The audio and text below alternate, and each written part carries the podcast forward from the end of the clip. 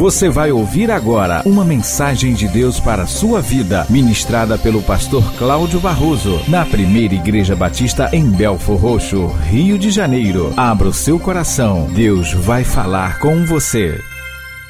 Quero convidar você a abrir sua Bíblia em Romanos, capítulo 8, versículo 28. Tem uma versão que aqui é mais conhecida, mais divulgada, que é da revista e atualizada, e diz assim: Sabemos que todas as coisas cooperam para o bem daqueles que amam a Deus, daqueles que são chamados segundo o seu propósito. Mas eu vou pedir licença para usar a versão chamada Nova Versão Internacional e que fala a mesma coisa, mas com algumas palavras ordenadas diferentes sem mudar o sentido. E a versão, nova versão internacional, diz assim: Sabemos que Deus age em todas as coisas para o bem daqueles que o amam, dos que foram chamados de acordo com o seu propósito. Fala a mesma coisa, mas vai nos ajudar mais para a compreensão. Sabemos que Deus age em todas as coisas para o bem daqueles que o amam. Eu vou falar e você vai repetir. Eu queria que você gravasse essa versão. Podemos? Então vamos lá. Sabemos que Deus age em todas as coisas para o bem daqueles que o amam. Então vamos parar por aqui. Então vamos lá. Olhando para quem está próximo, você vai falar e vai ouvir dessa pessoa também. Sabemos que Deus age. Vira para outra pessoa e diz: Sabemos que Deus age mais duas pessoas você vai gravar. Sabemos que Deus age. Falou para mais duas pessoas? Rapaz, falou uma vez só. Sabemos que Deus age em todas as coisas. Diga em todas as coisas. Para mais duas pessoas, em todas as coisas. Vocês olham para o lado e falam em todas as coisas, porque ao teu lado tem umas cinco, né? Mas é para pelo menos mais duas. É aquela e a outra. Tá bem? Só, só, só, só por, por uma questão de coerência, lá em todas as coisas. Agora fala sozinho do começo. Sabemos.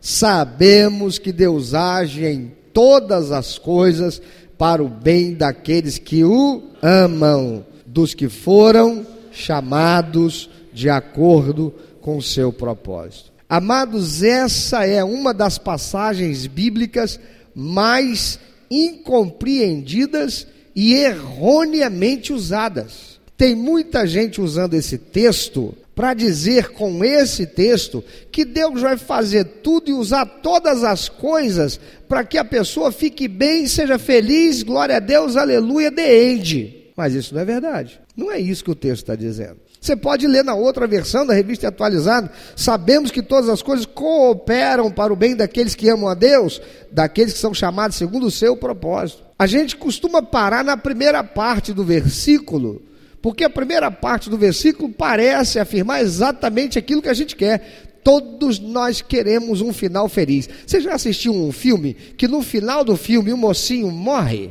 Que sensação de desolação, dá não? É ou não é? Dá vontade de pegar o autor, mas bater nele, seu infeliz. Como é que você matou o ator principal, o, o, o, personagem principal? Né? O cara era o mocinho lá do Bang Bang. Aliás, ninguém mais vê filme Bang Bang, né? O cara era o mocinho lá do negócio e tal.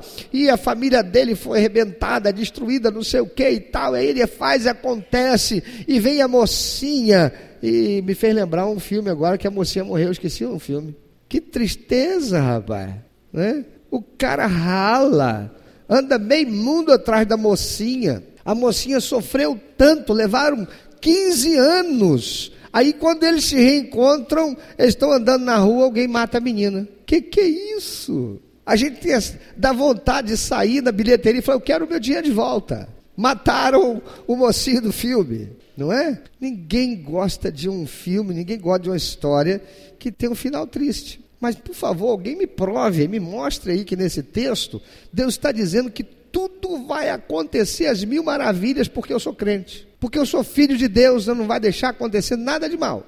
E se acontecer alguma coisa de mal, vai ser para me colocar cada vez numa melhor. Não é isso que está sendo dito. Esse texto não diz Deus faz que tudo saia da forma que eu quero. Porque da forma que eu quero, meu irmão, eu não quero enfermidade. Tem alguém? Quando eu tiver, eu mando para você. Da forma que eu quero, não pode ter desemprego. Tem alguém que gosta de desemprego? Quer desemprego? Da forma que eu quero, que eu gosto, não vai ter perda, prejuízo, privação. Tragédia, então, nem de longe. Bala perdida vai ser achada lá no morro, na pedra, dentro d'água, mas em mim nunca. E isso não é a verdade. É lógico que isso não pode ser verdade, porque não tem sido verdade, não é verdade nem na vida dos homens de Deus que estão registrados na Bíblia Sagrada. Também esse texto não diz: Deus faz que tudo na terra acabe com um final feliz. Não tem isso aí. Mas é assim que é interpretado. Isso também não é verdade, porque, lamentavelmente, existem muitos finais infelizes na face da terra até para quem é crente. Quem de nós esperava, ao ler a Bíblia Sagrada pela primeira vez, que depois de pagar todo o preço que pagou de privação, de sofrer tudo o que sofreu, de suportar um povo infeliz, rebelde, murmurador, que quando chega na porta da entrada de Canaã, a terra prometida, uh, vou entregar meu trabalho, agora eu vou só gozar minha aposentadoria. O povo rebelde, infeliz, ouve de Deus, negativo.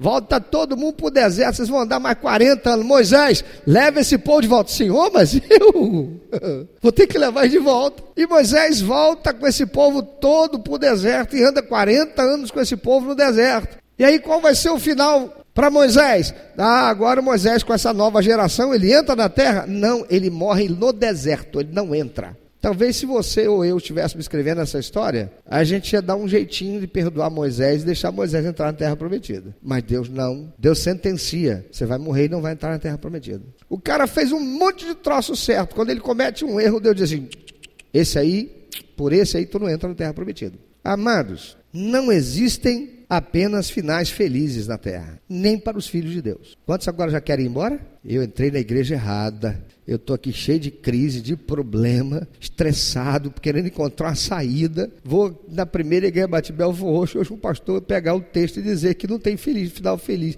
Eu disse que não tem final feliz? Ou eu disse que não existem apenas finais felizes? Porque final feliz aos nossos olhos necessariamente não são finais felizes aos olhos de Deus. Amém? Final feliz aos olhos dos homens é: eu sou jogador de futebol, eu fui para a, o Israel, e lá eu joguei num time tal, não sei o que, cheguei à primeira divisão, e de lá eu, o sonho de todo jogador é ir para a Europa, de lá eu fui alçado, fui para a Europa, e eu agora ah, me tornei empresário, eu sou, além de ser um jogador reconhecido, a gente nunca ouviu falar dele no Brasil, além de ser um jogador reconhecido e tal, não sei o que, eu também sou empresário, eu sou casado, eu tenho uma esposa, eu tenho um filho, sou super feliz, eu sou o supra-sumo do sucesso, e e eu sou da Ministério de Primeira. Felizmente não falaram o nome de Jesus Cristo em nenhuma dessas propagandas que a gente vê pela televisão, porque é só o que faltava para ser cúmulo da mentira. Não existem muitos finais felizes sobre a terra. Nós vivemos, amados, em um mundo caído. Somente no céu tudo é perfeito. Tudo é da forma que Deus quer, somente no céu. Eu fico irritado, me traz cólicas ou me provoca cólicas. Ouvir certas orações de pessoas que dizem, porque Belfor Roxo é de Jesus, nós declaramos que caia, agora nós declaramos que todo espírito espírito de vício está derrotado e todos os viciados agora que ouvem estão libertos. Enquanto eu ouvi aquela oração, eu dizia assim: esqueceram de avisar para os viciados. Ele está falando para os espíritos imundos, para os viciados, ele não. É, é, ele está declarando que eles estão libertos, mas esqueceram de avisar para os viciados. A gente ouve essas coisas idiotas, tolas, descabidas, vazias de verdade, sendo usadas em orações, em precações espirituais, nenhuma base bíblica, nenhum fundamento. E muitos estão indo atrás destas coisas palavras de ordem do sim salabim. Jesus Cristo cura, liberta, transforma e vai te fazer feliz. É isso que ele fez. Veio o mundo para te salvar e te fazer feliz. Você vai ter casa própria, você vai ser empresário, você vai ser sucesso. E nessas Bíblias dessas pessoas está rasgado, está arriscado. O texto é incompreensível, ilegível, quando ele diz: No mundo tereis aflições. Quando ele diz: Aquele que quiser vir após mim, negue-se a si mesmo, tome a cada dia sua própria cruz e me siga. Eu quero te perguntar: tem um negócio mais indigesto do que se negar a si próprio? Eu quero fazer uma determinada coisa, Deus quer que seja outra, e aí eu tenho que me negar. Eu tenho que dizer, não, eu quero sexo, mas Deus diz, mas eu quero a sua santidade. O mundo diz, não tem problema nenhum, pode ter o sexo, mas Deus diz, fora do casamento é pecado, eu não te abençoo. E eu tenho que dizer não para mim mesmo. Eu quero prosperar materialmente, Quero ser alguém de sucesso. O mundo diz, rapaz, se não for na base da falcatrua e da desonestidade, da corrupção, o Brasil para, nada acontece, você fecha as portas. Então não tem jeito. Deus diz: seja santo, porque eu sou santo. Eu não aceito a corrupção.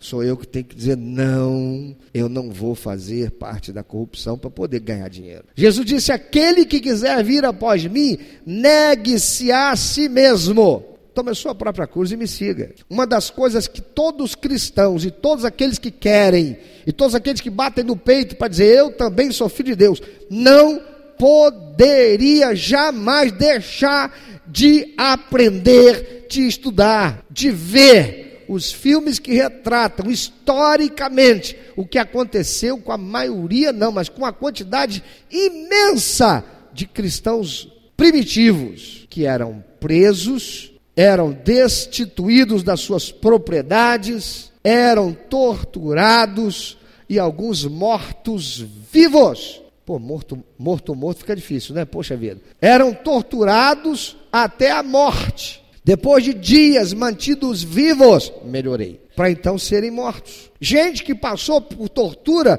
do tipo a sangue frio ter a sua barriga aberta e uma coisa como um anzol pescando o, o seu ah, intestino, que era puxado por uma corda e ia sendo enrolado, tirado da pessoa enquanto ela era viva, ela ia sendo esviscerada viva até morrer. Por quê? Porque era cristão e não queria negar Jesus Cristo. Outros eram mortos numa fogueira, outros eram colocados em arenas para o deleite de plateias que as, os via serem mortos por feras, só porque não negavam Jesus Cristo. E Jesus Cristo disse: Aquele que me negar perante os homens, também eu não reconhecerei perante meu Pai que está no céu. Eu fico imaginando quanto de nós Jesus vai reconhecer lá no céu. Porque tem um monte de crente negando Jesus Cristo quando é jovem e ao invés de guardar a sua santidade, está se deitando para ter relação sexual ou intimidade sexual fora do casamento. O que está fazendo se não negando Jesus? Quando há crentes que ao invés de se manterem santos e honestos, íntegros nos seus negócios, estão aceitando a corrupção e aceitando a peita o que estão fazendo se não negando Jesus? É por isso que temos que orar: seja feita a tua vontade, assim na terra como no céu. Porque vivemos num mundo caído e somente no céu tudo é perfeito da forma que Deus quer. Porque aqui na terra nem tudo é como Deus quer. Você pode dizer que as coisas da sua vida são do jeito que Deus quer? Você está vivendo da maneira que Deus quer? Tem muita gente que tem coragem de bater no peito e dizer, não, eu estou vivendo do jeito que Deus quer. E aí eu ia perguntar, na última semana, teve algum dia que você deixou de ler a Bíblia? Porque Deus espera que a gente leia a Bíblia todos os dias. Nos últimos dias, quanto tempo você investiu em oração? Porque Deus espera que nós conversemos com Ele todos os dias. E não é apenas para dizer, boa noite, Senhor. Bom dia, Senhor. Muito obrigado pelo almoço. Obrigado pela janta. Ou gastar um pouquinho mais de tempo quando a gente está passando por um perrengue esperando que ele faça alguma coisa e atender a nós. Afinal de coisas, toda, conta, todas as coisas contribuem para o bem daqueles que amam a Deus. Amados, para compreender inteiramente Romanos 8, 28 que lemos, é preciso então que examinemos frase por frase. Agora eu vou ver se você gravou. Vamos ver do começo? Sabemos que Deus age em todas as coisas, de acordo com o seu propósito. Então vamos examinar palavra por palavra, frase por frase, oração por oração, para que então compreendamos o que esse texto, inspirado por Deus, quer nos transmitir. O texto começa dizendo: sabemos. Jesus Cristo disse: Conhecereis a verdade, e a verdade vos libertará. Do que é que a verdade nos liberta? Da ignorância, do não saber. E o texto diz: sabemos. Por que sabemos? Porque não somos ignorantes a respeito da verdade. Por que sabemos? Porque conhecemos a palavra de Deus. Por que sabemos? Porque conhecemos Deus, temos relacionamento com Ele. Sabemos. Amados, essa palavra quer dizer que nossa esperança em tempos difíceis não é fundamentada em pensamentos positivos, em anseios ou em um otimismo natural. Não, de jeito nenhum. É uma certeza que se baseia na verdade de que Deus tem pleno controle do universo e ama a todos nós. O que é que nós, de tantas coisas, nós mais precisamos saber? É que o Deus que eu digo que é o meu Deus, Ele é o único, eterno, verdadeiro e todo-poderoso Deus, Criador do céu, da terra, do universo, e tem o controle sobre tudo. E Ele me ama de tal maneira que foi capaz de enviar o seu único filho para minha salvação. Então, não é meramente um crer otimista, não é uma teologia de autoajuda, é a certeza que se baseia na verdade. Quem tem Bíblia aí? Pode levantar para mim? Isso daí é a verdade para você? O que está aí dentro é a verdade? É a palavra de Deus que é a verdade? Você crê nela sem duvidar? Ou você às vezes duvida dela? Sabemos nossa esperança em tempos difíceis, porque olha só, esperança quando está tudo bem, são nos tempos difíceis que a fé deve ser expressada, deve ser comprovada. Não há como comprovar a fé senão em tempos difíceis. É uma certeza que se baseia na verdade que Deus tem pleno controle do universo e ama todos nós. Tem alguém que acredita nisso aqui? Tem? Então vamos para a segunda. Sabemos que Deus age. Que Deus age. Sabemos é uma certeza que se baseia na verdade que Deus tem pleno controle do universo e ama todos nós. Sabemos que Deus age, sabemos que há um grande projetista por trás de tudo. As coisas não estão acontecendo por acaso, não. A palavra de Deus nos dá conta que Deus tem o controle de todas as coisas, nada acontece por acaso, nenhuma só folha cai da árvore sem o conhecimento de Deus, nem um só fio de cabelo na nossa cabeça. Deus tem o controle de tudo. A nossa vida não é o resultado de um acaso fortuito, de destino ou de sorte. Eu fico vendo gente abrindo, comprando jornal, comprando revistas de horóscopo, acreditando que a conjunção de fatores é, astronômicos possam influenciar na sua sorte, na sua vida. Eu fico vendo gente que acredita que pular determinado número de ondas na passagem de ano vai fazer com que haja mudança na sua vida para o ano que chega. Eu vejo gente que usa determinada cor, porque esta determinada cor interfere num plano cósmico, metafísico, que interage com o dele para fazê-lo ah, próspero em alguma coisa. Mas aqueles que creem em Deus sabem que Deus age. Ele é um projetista extraordinário que está por trás de tudo. Nada acontece por acaso, não há destino e sorte. Existe o propósito de Deus, a vontade de Deus. E tudo está debaixo de um plano mestre que o Senhor estabeleceu. Ele tem o controle do tempo e do amanhã. Nada foge ao poder de Deus. Sabemos que Deus age. A história pertence a Deus. É Deus quem controla o leme. Nós cometemos erros, mas Deus jamais. Porque Deus não pode cometer um só erro. E por quê? Porque Ele é Deus. Senão Ele não seria. Agora eu gostaria de fazer uma proposta bem interessante. Eu tenho aqui alguns elementos sobre a mesa e eu gostaria de saber quantos os acharão saborosos. Eu tenho aqui leite. Tem gente que não gosta de leite. Não sei como é que tem gente que pode não gostar de leite. Gente que nunca gostou de leite não nasceu de uma mãe. Como é que é esse negócio? O cara dizer que não gosto de leite. Ele nasceu comendo o quê? Arroz com feijão? Batia no e dava para ele? Não tem como, né? Mas eu tenho aqui leite. Quem gosta de leite? Gosta. Se eu te desse aí um litro de leite, você beberia? É? Só que eu teria que te dar esse litro de leite. E junto com esse litro de leite, eu teria que te dar aqui a farinha de trigo. Quem gosta de farinha de trigo? Quem gostaria de comer farinha de trigo? Quer, filho? Fica à vontade. Ah, desistiu? É farinha de trigo. Não. Quem aqui já comeu farinha de trigo? Nem quando criança? Olha que você já comeu coisa pior. Não. Você não acha apetitoso, não acha gostoso, não acha atraente? Sim ou não? Não. Mas eu tenho ainda aqui ah, dois ovos crus. Ah, tem gente que come ovo cru. Né, Jefferson? Vai? Não, Jefferson. Eu te dou. Não quero, você precisa comer agora não. Vai? Não? Só que você vai ter que levar a farinha de trigo junto e vai ter que comer ela seca, o ovo. Alguém? Quando eu era garoto, eu via meu pai, porque ele aprendeu, não sei quem foi que ensinou isso para ele, né? Que de manhã cedo a melhor coisa que tinha para ele já estava aí na casa dos 50 ou 40, não lembro. Era criancinha. E alguém disse para ele que se ele todo dia de manhã pegasse dois ovos crus, instalasse, colocasse no copo lá e virasse sem sal, sem açúcar nem nada, ele ia ficar poçante. E aí eu via meu pai pegar de manhã o ovo cru e falei, já que papai está fazendo, ele, papai é macho. Eu tenho que ser macho igual o papai. Eu confesso para você que eu fui macho no primeiro dia, fui macho no segundo, mas no terceiro papai não estava lá, eu larguei o ovo quietinho. Mas ninguém vai, porque ovo cru, ainda mais casca, né? Fica assim meio sem graça, não é verdade? Mas eu tenho algo ainda mais aqui, eu tenho açúcar, eu tenho açúcar. Vai, meu filho? Quem é que gosta de açúcar? Gosta? Então eu te proponho você comer aqui esse copinho de açúcar. Não. Você quer, Mariane? Por favor, alguém. Não, Mariane? Desistiu, né? Pois é. E eu tenho aqui ainda o pote de margarina. Você já comeu margarina? Não, você já comeu pão com margarina. Eu estou te perguntando se você já comeu margarina. Já, Débora? Não? Já comeu? Olha, se você comer, o resultado vai ser bem interessante, né?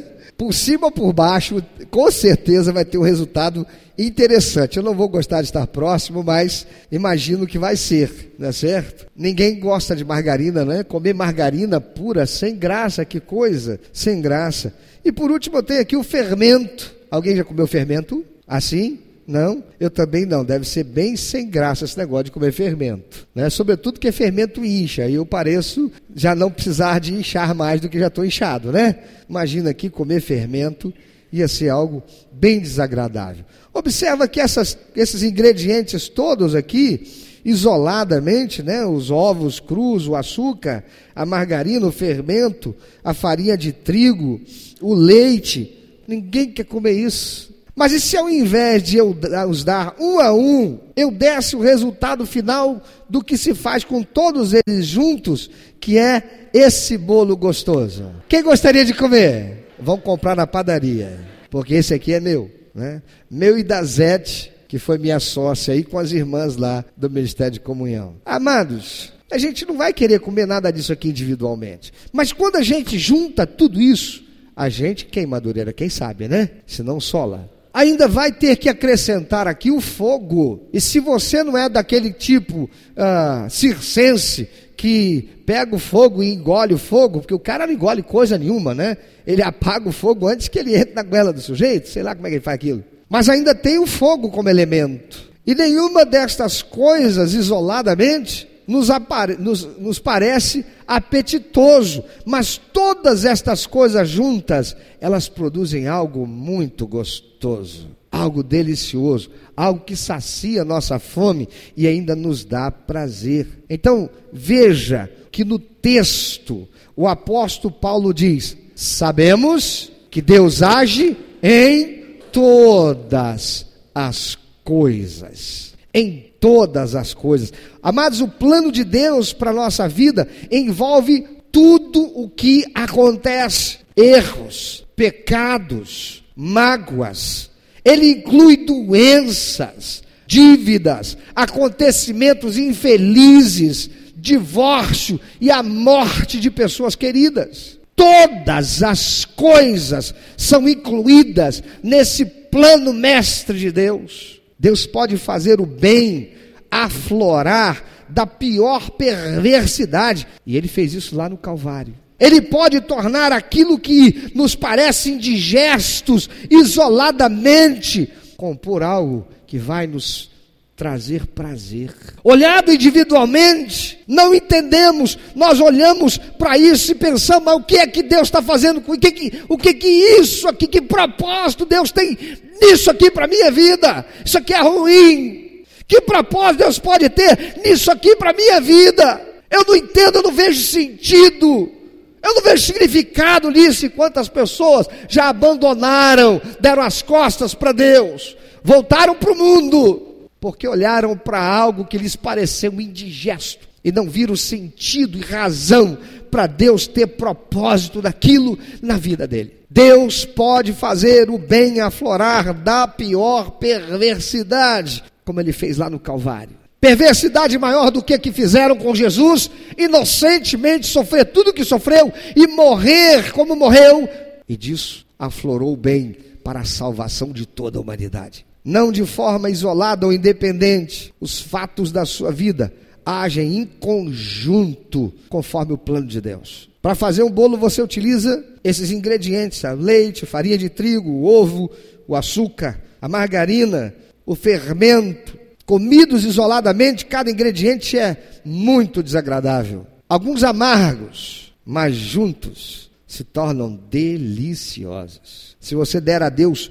todas as suas experiências horríveis, desagradáveis, se você se submeter e se subjugar ao plano mestre de Deus para a sua vida, Ele misturará todas estas coisas para que o fim seja agradável. Mas se você resistir, nunca você verá o fim que Ele planejou para você. A palavra de Deus diz: sabemos que Deus age em todas as coisas para o bem, para o bem. Ele diz através do profeta: Ei, meu povo, eu é quem sei os pensamentos que tenho a respeito de vocês. E são pensamentos para o bem, não são para o mal. É para dar a vocês um futuro e esperança. Sabemos que Deus age em todas as coisas para o bem. Isso não quer dizer que tudo na vida será bom. Isso não quer dizer para que tudo na vida seja bom. Grande parte do que acontece no nosso mundo é mal e cruel.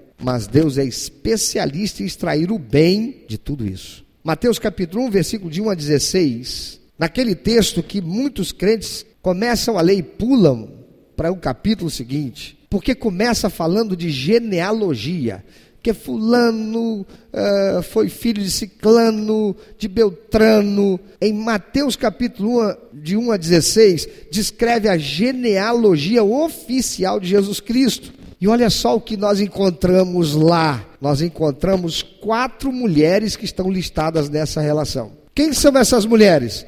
Tamar, Raabe, Ruth e Batseba. Quem foi Tamar? Tamar, ela era nora de Judá, um dos filhos de Jacó. Tamar foi aquela que seduziu o seu sogro para engravidar e ter um filho. E ela consta na genealogia de Jesus. Quem foi Raabe? Raabe era prostituta em Jericó, que quando o povo de Deus indo para Canaã tinha que passar por Jericó, tinha que destruir Jericó, acabar com tudo, matar tudo, botar fogo em tudo. Mas ela foi quem recebeu os espiões por temor de Deus. E ela ali passou a ser integrante do povo de Deus e teve o seu nome inscrito na genealogia de Jesus.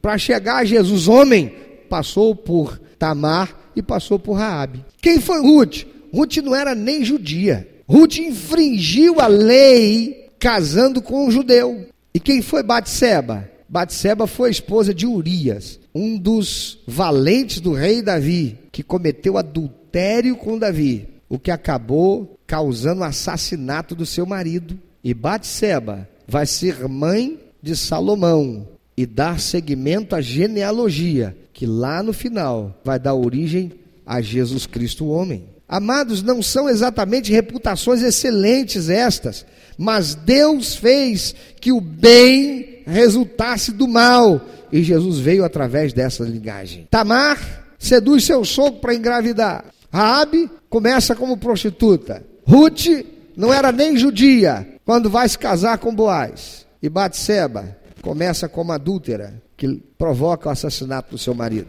Mas o propósito de Deus e o que Deus ensina a partir de tudo isso é que o propósito de Deus é maior que nossos problemas. Você pode, se você crê na palavra de Deus e está entendendo, você pode dizer isso depois de mim: o propósito de Deus é maior que o meu problema. O propósito de Deus é maior que o meu problema. Olha para quem está do teu lado, diz: o propósito de Deus é maior do que esse problema que você está enfrentando. O propósito de Deus é maior do que qualquer problema que enfrentemos. Nosso sofrimento, nossos pecados. O propósito de Deus está acima de tudo isso. Aleluia. O texto diz: Sabemos que Deus age em todas as coisas para o bem daqueles que são chamados, daqueles que o amam e são chamados. Eu vou repetir. Sabemos que Deus age para o bem, o quê? Daqueles que o amam e são chamados. Você pode, por favor, olhar para quem está do teu lado, eu vou beber uma aguinha e dizer assim: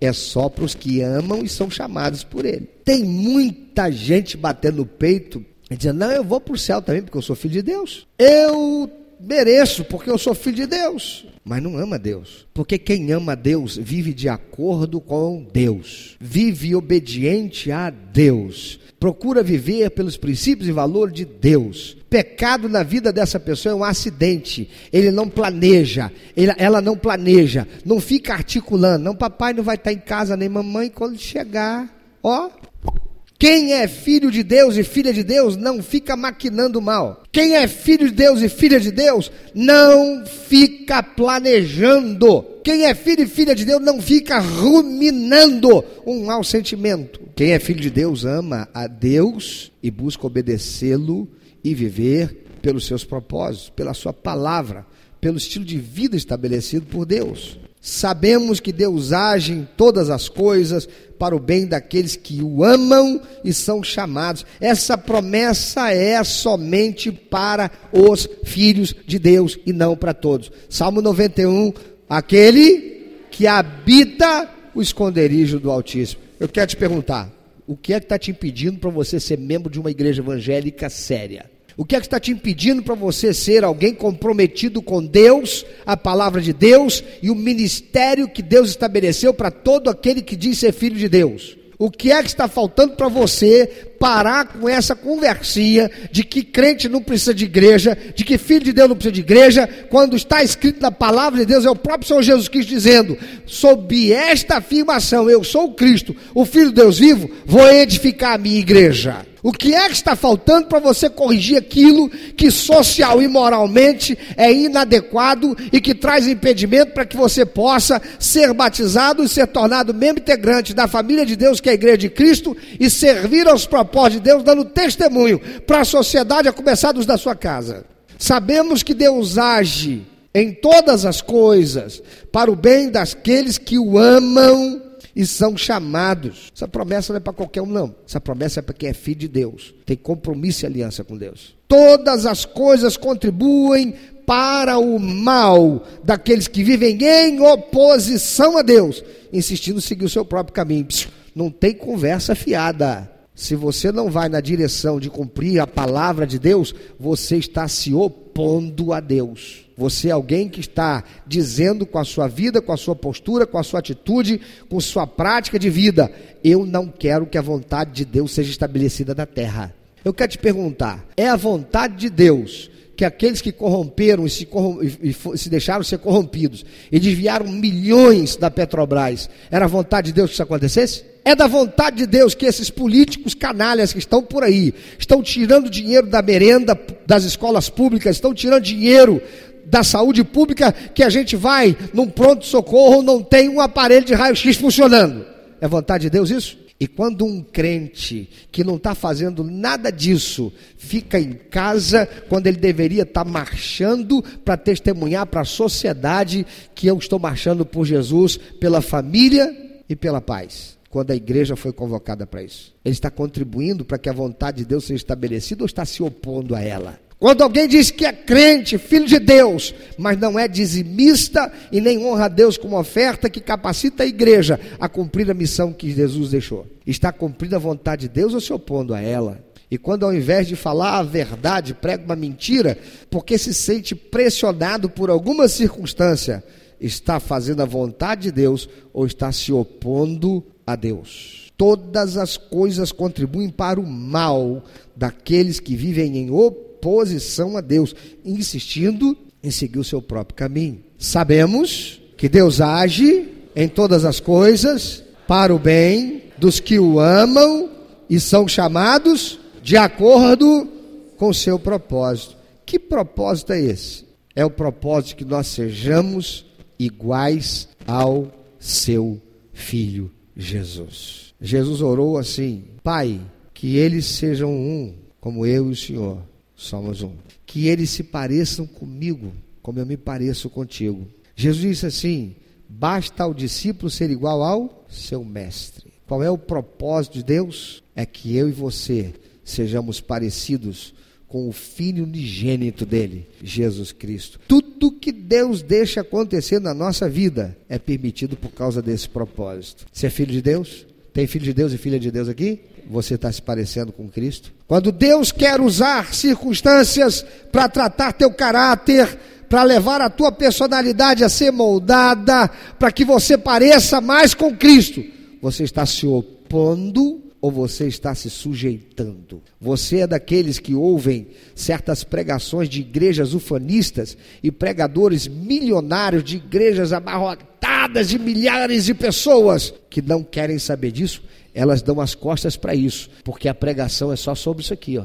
A pregação é só sobre a coisa gostosa, é só sobre o que é bom, não te ensina que você tem que comer um a um. Não, você tem que se sujeitar para que Deus manipule um a um na sua vida e você não rejeite. O que seria do bolo sem o fermento? Alguém gosta de bolo sem fermento? Quando o bolo sola, o que, que você faz? Você joga fora? Quem joga fora? Você joga, filho? Joga mais não, traz para mim que eu como. Mas Deus não vai usar um bolo que não aceitou fermento. Não vai ter bolo. Não vai ter bolo. Se você pega e diz assim, ai, leite, uh, não, leite não. Não vai ter bolo, porque Deus usa. Sabemos que Deus age em. Faz toda a diferença quando a gente diz assim, Deus usa todas as coisas para fazer o bem para a gente. Não é isso que Deus está dizendo. Não está sendo dita a palavra. Deus age em todas as coisas. Ele usa isso, isso, isso. Ele está agindo para compor isso. E isso aqui não é para eu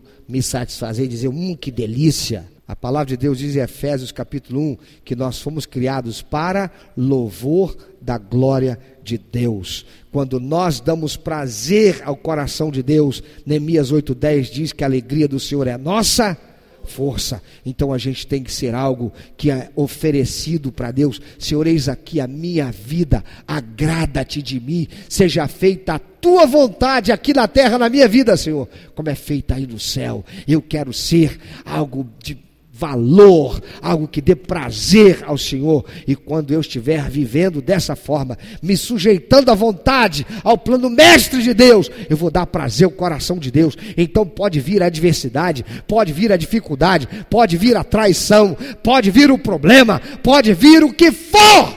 Eu permanecerei firme, fiel e perseverarei e prevalecerei, porque eu sou do Senhor. Aleluia eu não estou olhando só isso aqui. Às vezes eu olho como Jesus lá no Monte das Oliveiras, dizendo: Pai, se possível, passa de mim esse cálice. Mas ele por fim diz: Não, Senhor, seja feita a tua vontade, eis-me aqui. E ele tomou o cálice para a nossa salvação. Você quer ser abençoado ou você quer ser uma benção?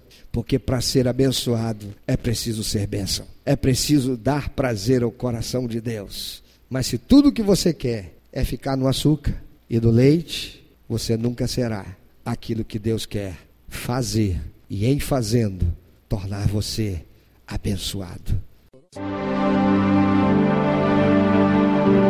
Meu amado ouvinte, você que ouviu esta mensagem, se Deus tem falado ao seu coração, se você foi constrangido pelo Espírito Santo e quer compartilhar isso conosco, quer que nós estejamos orando por você. Se você quer nos informar que você recebeu Jesus como teu único, eterno e suficiente Salvador, se você quer saber um pouco mais a respeito do que fazer para dar prazer ao coração de Deus e viver a vida que o Senhor tem reservado para você, vida de paz, paz, de equilíbrio, de satisfação, entre em contato conosco. Ligue para nós. Anote, por favor, é 21 2761 1059. 21 2761 1059. Entre em contato conosco. Deus quer continuar falando com você.